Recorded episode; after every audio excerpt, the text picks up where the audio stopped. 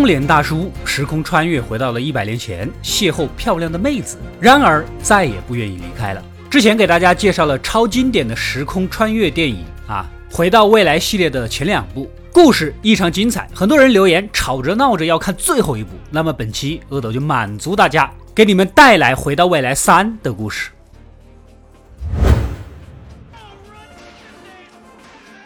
在前两作中，我们的男主是个普通的高中生，跟疯狂搞科学实验的白发博士一起乘坐时光机器，回到了三十年前的过去，帮自己的父母啊喜结连理，打败欺负父亲的恶霸，也是情敌啊。第二部，男主呢又为救自己的儿女，穿越到了三十年后的未来，一系列机缘巧合之下，却无意间又回到了父母的时代。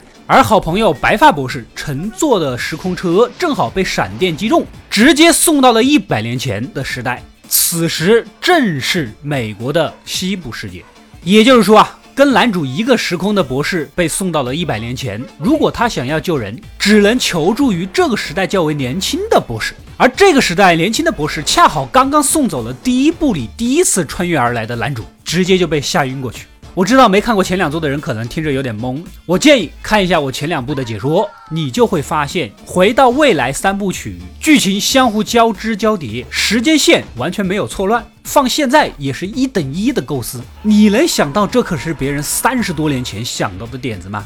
第三部的故事紧接第二部啊，带这个时空稍微年轻一点的博士啊，从惊吓中苏醒过来，两个人把信读完，发现穿越到西部世界的博士啊，过得还不错，为了隐藏身份，还做起了铁匠，只是闪电让他穿越，毁坏了时空车，这个受损的零件是一九四七年才出现。一八八五年的时代是不可能有这些玩意的，所以呢，他就把时空车好好的藏了起来，等待未来被困在一九五五年的男主找到修好之后，就可以返回正确的时空。最后再三叮嘱不要来救自己，一旦返回后立马毁掉时空车。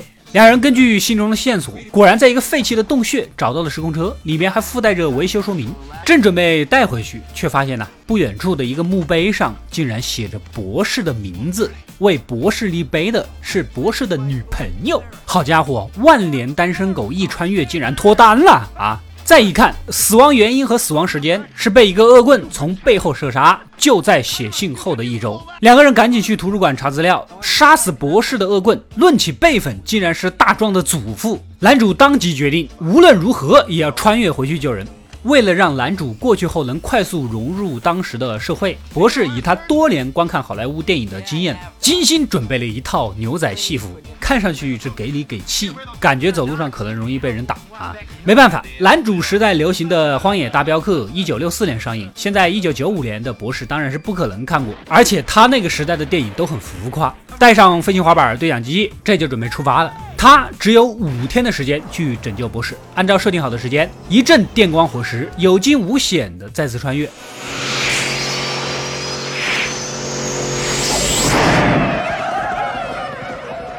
刚来就遇到了一群印第安人和骑兵队啊，赶紧将车藏到洞中。一回头遇到个大黑熊，没跑几步，不小心跌落山坡，昏了过去。幸好啊，被一个村民给救起。一番打听才知道，救男主的正是他的高祖父，就是他爷爷的爷爷。男主啊，特别喜欢《荒野大镖客》，所以自称自己的名字是克林特·伊斯特伍德。这高祖父呢，第一眼见他就倍感亲切，当晚留他在家里过夜。第二天，男主来到镇子上打听消息，这不就是他生活的小镇吗？啊，此时的小镇才刚刚发展起步的阶段啊，这座一直以来承载着全镇记忆的钟楼呢，也才刚刚搭起一个架子。闲逛中来到酒吧，就遇到了三个恶霸，没想到此人就是大壮的祖父。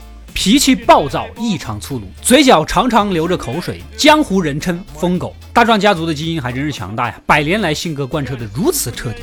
男主颇为惊吓，没忍住叫了疯狗的外号，一下子就把对方给激怒了啊！朝其脚下连开数枪，而他呢，也情不自禁的跳起了迈克尔·杰克逊的太空步。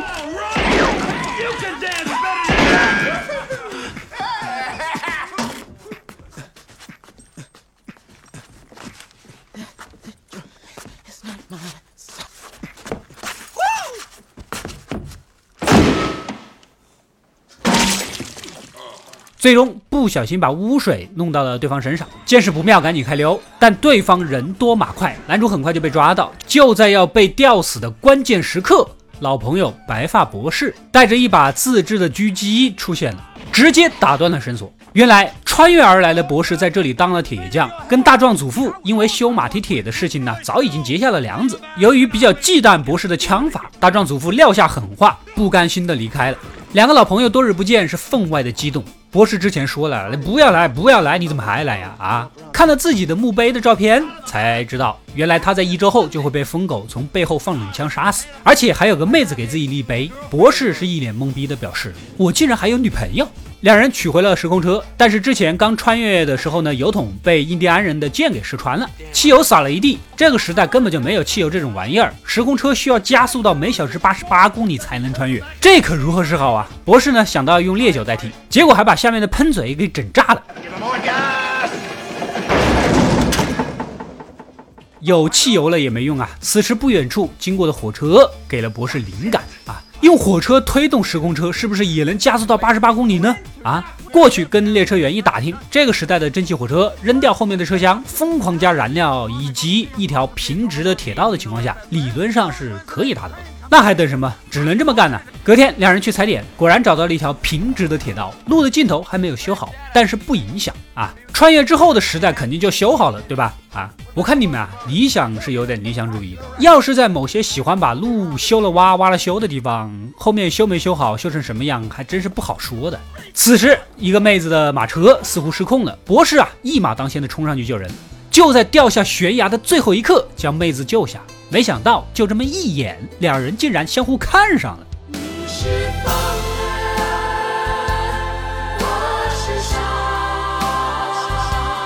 瞬间点燃化学反应，她就是博士未来的女友啊！之后给他立碑的那个。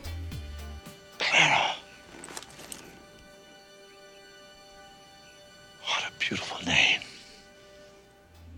计划是这样的：两个人中途拦下火车，然后解开后面的车厢，切换铁路线，注入博士特制的高浓缩、高爆发燃料，将时空车顶至穿越速度，两人再一起回去。这个时候，妹子呢又找了过来，邀请博士参加晚上小镇大钟的庆典活动。这么好的机会，当然是没有理由拒绝的。在庆典上，博士和女友跳起舞来啊！大壮的祖父疯狗又闯了过来，他来此的目的就是来挑衅约战的。男主最讨厌别人说他胆小鬼了，在对方的激将之下答应周一上午八点生死决斗。他是一点都没在怕的，因为那个时间点按计划他们已经穿越回家了。庆典结束，博士和女友在星空下一吻定情，一个对科学疯狂，一个对科学迷恋，两个人简直绝配啊！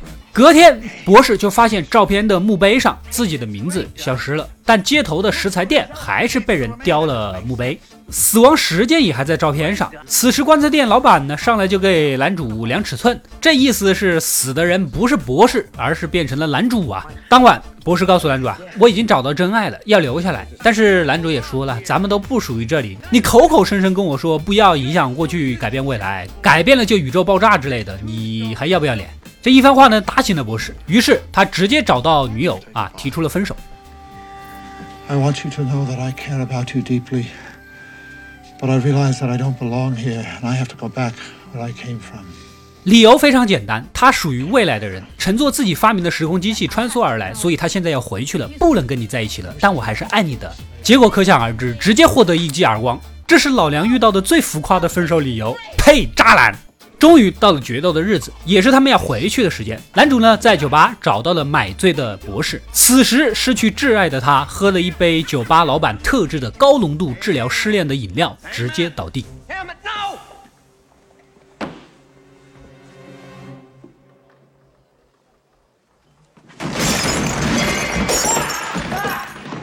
果然，治疗失恋呢，让你一点都想不起来呀。就说酒吧老板这种江湖人士身上特别容易藏绝活呢啊！为了让他清醒，又用各种辣椒酱啊、胡椒水调制黑暗饮料，将其弄醒。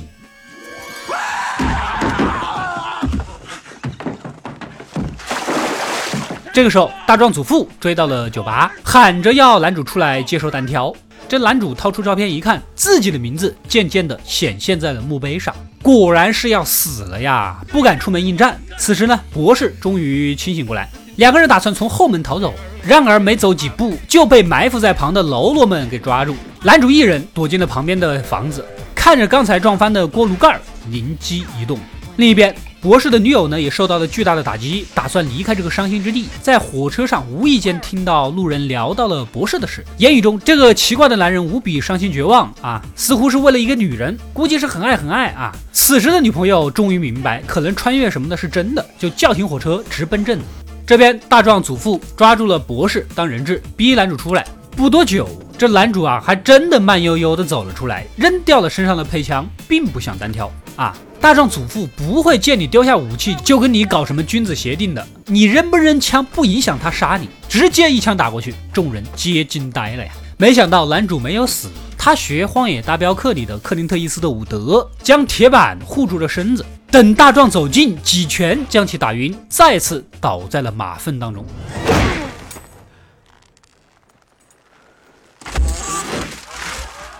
大壮这几代人三部曲里面，每一部都要钻一次大粪，简直是缘分。随后，男主再次掏出照片，墓碑彻底的消失了，这说明他或者博士的死亡事件已经被改写。眼下时间紧迫，两人赶紧前往火车站抢车。而妹子呢，从博士家里发现了穿越计划的模型，也就知道了在哪里劫车，立马骑马过去追。这边两人顺利的抢来火车，将车定在车头前，然后更换轨道。男主坐上时空车，调好参数，而博士按照计划将三个不同颜色的燃料放入锅炉，最后爬向汽车。博士的女友呢，一路狂奔，竟然直接骑马跳上了火车。这位女友怕不是个动作打星呐，边爬边喊着博士的名字。这博士呢，正要跳向时空车，听到汽笛声，才发现后面有人，回头一看，竟然是女友。两人冰释前嫌，既然如此，干脆拉着一起穿越吧。然而锅炉温度过高，产生了爆炸，博士女友啊差点掉了下去。幸好之前男主带着从未来拿过来的飞行滑板扔了过去，博士抱着妹子安全的跳了车。而男主的时间紧迫，关上车门，一阵电光火石，终于穿越了。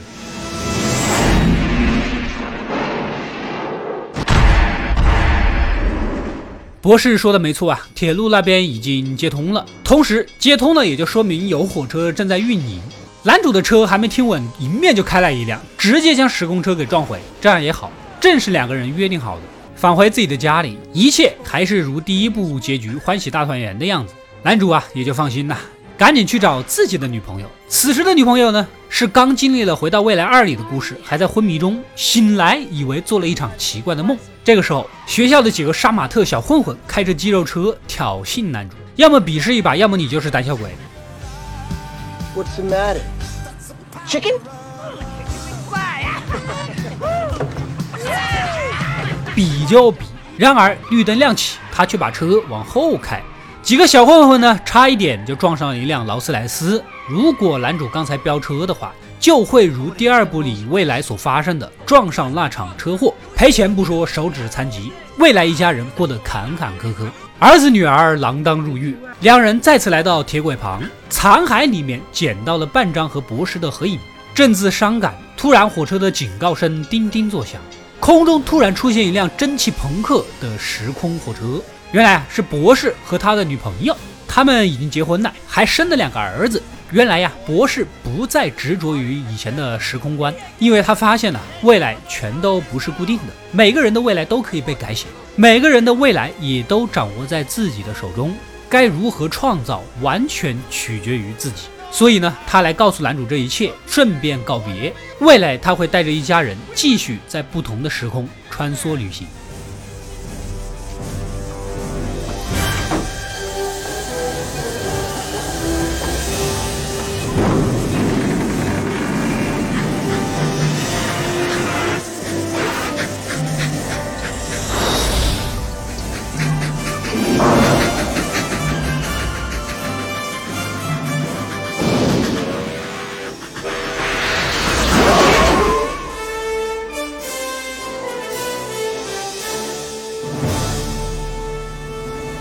回到未来三部曲的故事到这里就全部结束了。作为三十多年前的老电影，它的特效停留在那个时代，但是思路却走在时代的最前端。三部电影组合在一起，构成了一个完整的故事，每一部都承前启后，对应了之前的伏笔，还留给了续集发挥的空间。可以说，这三部曲啊，是给你改编你都改不好，牵一发而动全身。同时，每个角色的成长弧也都异常的饱满。男主角是真正的通过改变自己，从而改变命运的代表。三部都有同样的细节：一开始听到别人说他胆小鬼，便无法克制内心的愤怒，硬要上去跟人一较高下啊！但是最终他懂得放下了心理包袱，从而成功的躲过一劫，也就避免了第二部的整个戏剧冲突。简单的说，没有第一部的故事，第二部是无法独立存在的。第二部几乎是寄生到第一部上面，而第二部的故事呢，引出第三部的故事。第三部的结尾，如果男主角的人物升华转变了，那么三部曲完美大结局；如果人物没有转变，故事又会循环到第二部的起始，变成一个无限循环的电影。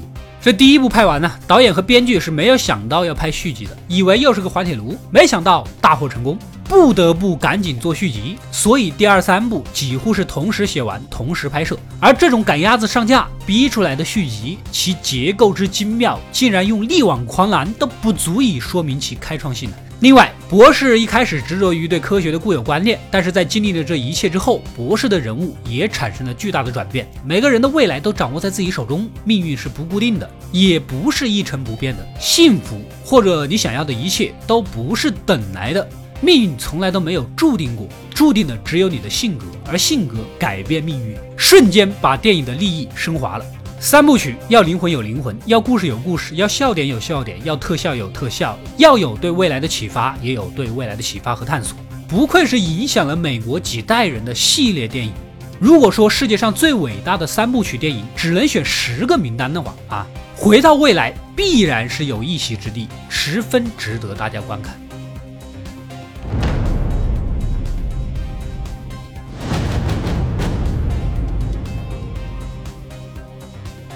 我是阿斗，一个让你沉迷于故事的讲述者，浓缩电影精华，又不失它本来的魅力。扫描二维码，添加我的微信号，除了能第一时间收到推送，更有独家解读的视频等待你的发掘。扫描它，然后带走。